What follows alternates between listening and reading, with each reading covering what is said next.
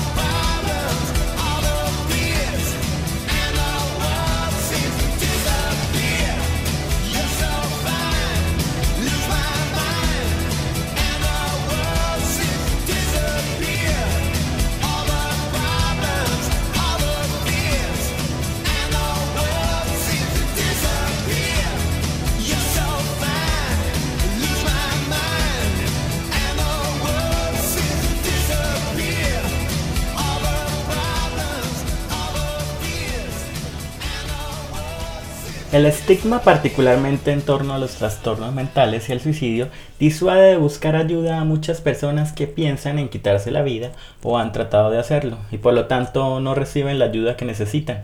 Algunas de las celebridades acaban en el mundo de la droga, otras con serios trastornos psicológicos y otras forzando su propia muerte, incapaces de seguir soportando el sufrimiento que esconden en su interior. Este es el caso de Chris Cornell, líder de la banda Soundgarden y que luego se convirtió en Audioslave, que murió a los 52 años tras un concierto en la ciudad de Detroit, en Estados Unidos. El cantante había admitido en varias entrevistas su lucha contra el consumo de drogas.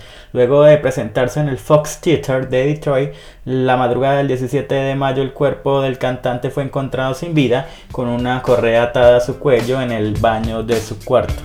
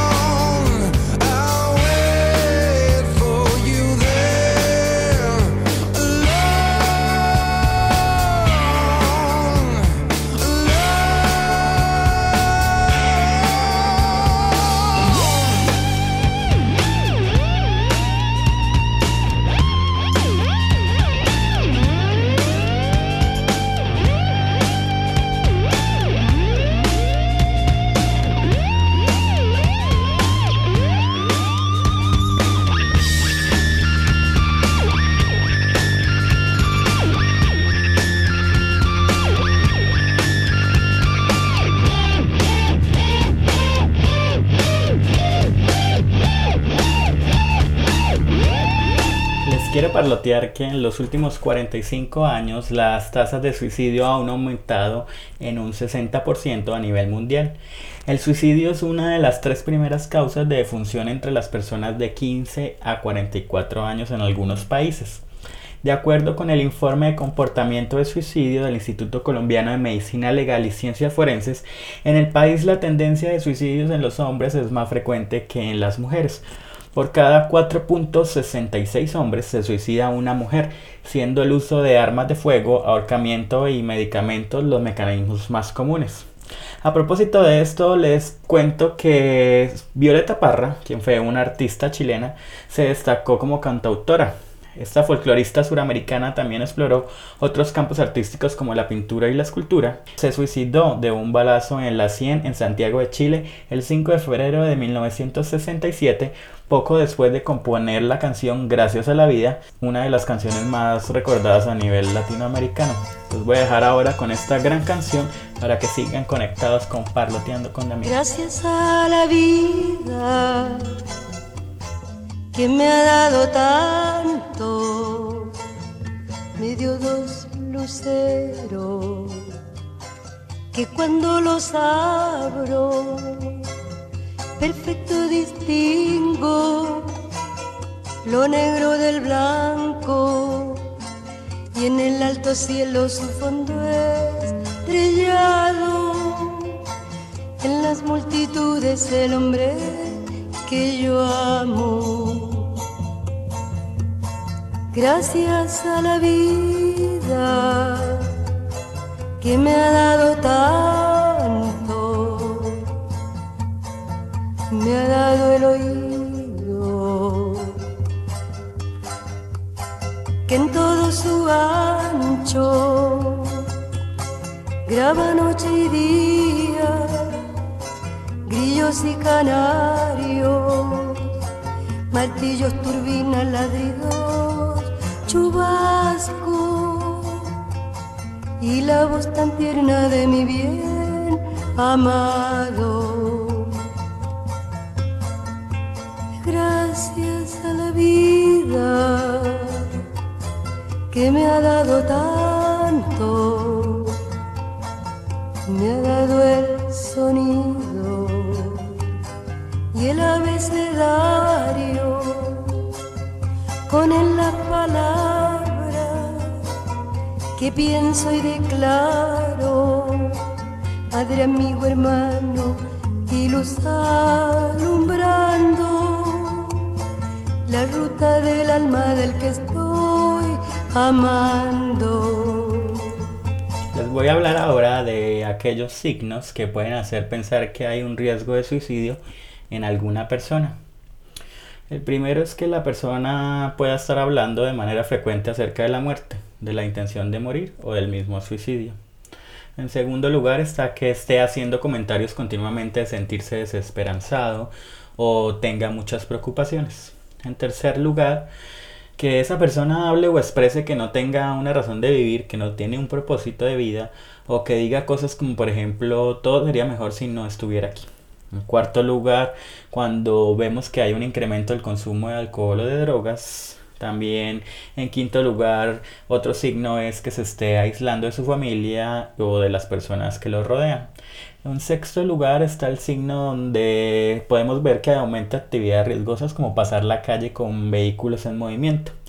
También en séptimo lugar están los cambios dramáticos, que de un momento a otro esté absolutamente irritable y después pase a sentirse muy triste. En octavo lugar está cuando esa persona habla que se siente sin salida, que las posibilidades no le dan para un futuro.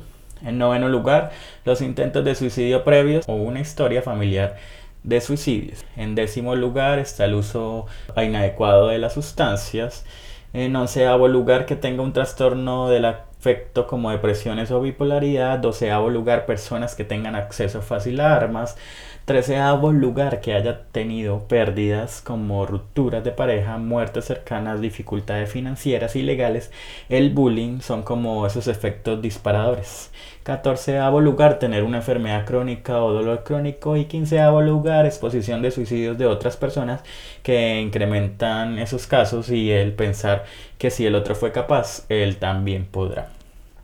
Estos signos también se manifestaron justamente en el vocalista de Joy Division, Ian Curtis, quien fue quien se decidió colgar de un viejo tendedero que tenía en la cocina de su casa en Manchester un 18 de mayo de 1980.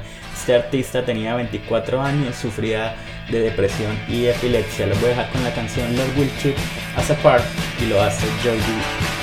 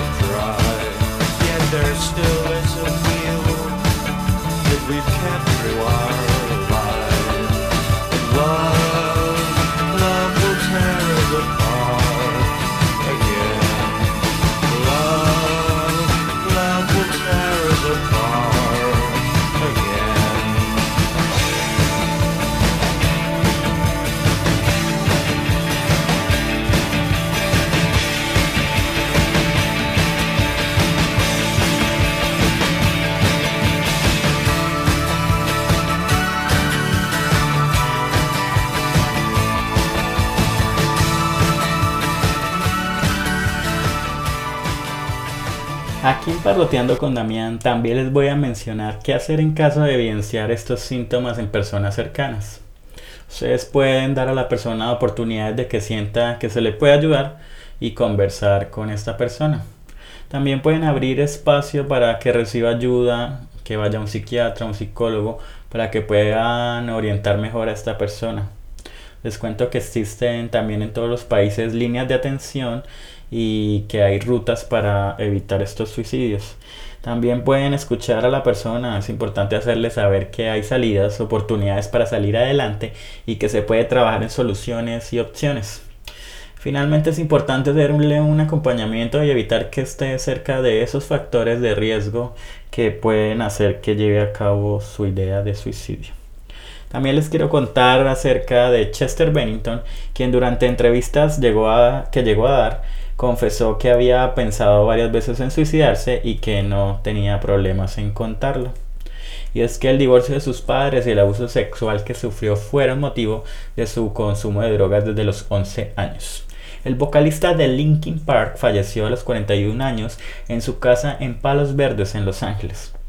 El artista se ahorcó en su residencia, su cuerpo fue encontrado en la mañana del 20 de julio del 2017 por una empleada doméstica. Lo curioso y al mismo tiempo lamentable es que fue justo en el que hubiera sido el cumpleaños número 53 de Chris Cornell cuando Bennington decidió quitarse la vida dos meses después que su gran amigo el vocalista de Audioslave también se suicidara.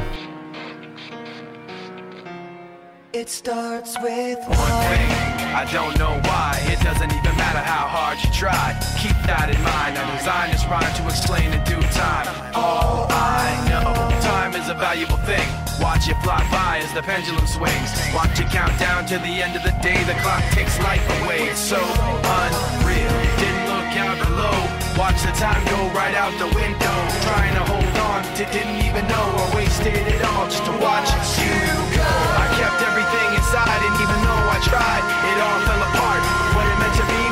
I tried so hard and got so far.